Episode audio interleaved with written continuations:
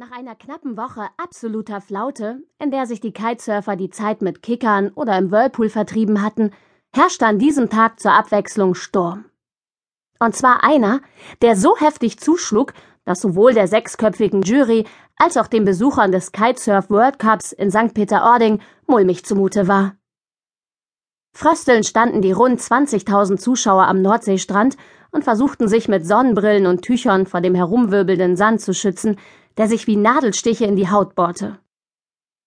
Vor ihren Augen tanzten die bunten Kites der Surfer, an denen der Sturm ebenfalls zerrte.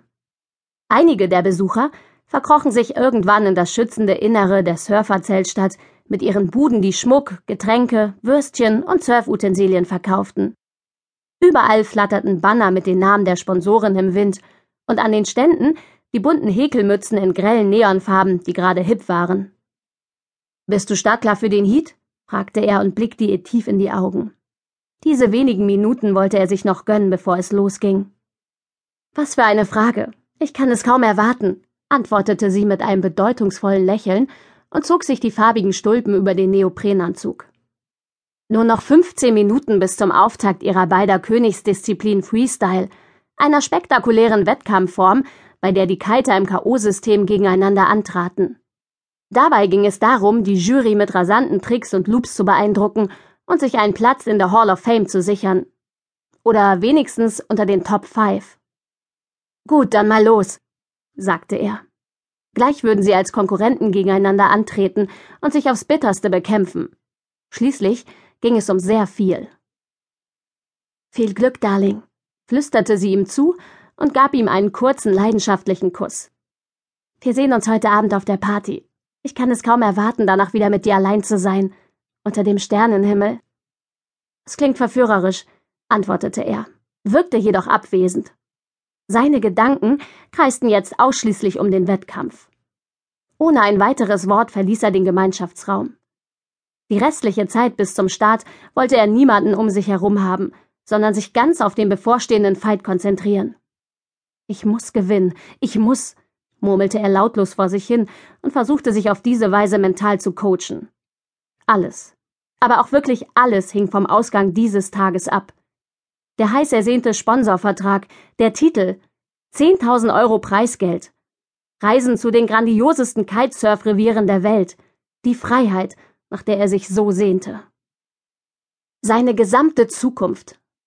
Er hatte alles Menschenmögliche getan, um einen so schweren Wettkampf zu gewinnen. Er hatte wochenlang aufs Härteste trainiert, auf seine Ernährung geachtet und fast nichts anderes getan, als sich auf den World Cup vorzubereiten.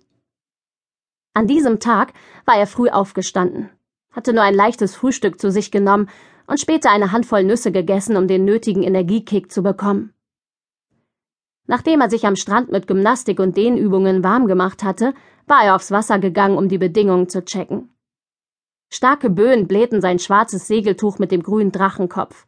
Eine extravagante Spezialanfertigung, an der die anderen Kiter und Fans ihn schon von weitem erkannten. Nur noch wenige Schritte bis zum Wasser. Volle Aufmerksamkeit, Hochspannung, Adrenalin pur. Sieben Minuten hatten die Teilnehmer Zeit, um ihr Können unter Beweis zu stellen.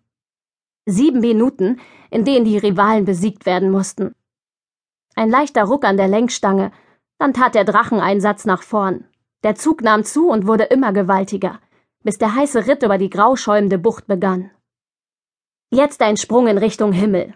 15 Meter hoch. Dann wieder zurück aufs Wasser, rauf und wieder runter. Ein geniales Gefühl, von dem er einfach nicht genug bekommen konnte. Er war wie auf Speed, im Rausch, nicht mehr er selbst. Oder mehr er selbst, als er es an Land jemals war. Doch dann überschätzte er sich verlor bei einem der Sprünge die Kontrolle. Er landete unzählige Meter zu weit draußen, anders als geplant. Viel zu dicht bei ihr. Als sich die Leinen seines Kites unglücklich mit ihren verhedderten und das Board mit hoher Geschwindigkeit auf ihres zuraste, blieb ihm nur eine Nanosekunde, um seine Entscheidung zu treffen. Er tat das Naheliegendste und löste die Safety Leash, um sich zu retten.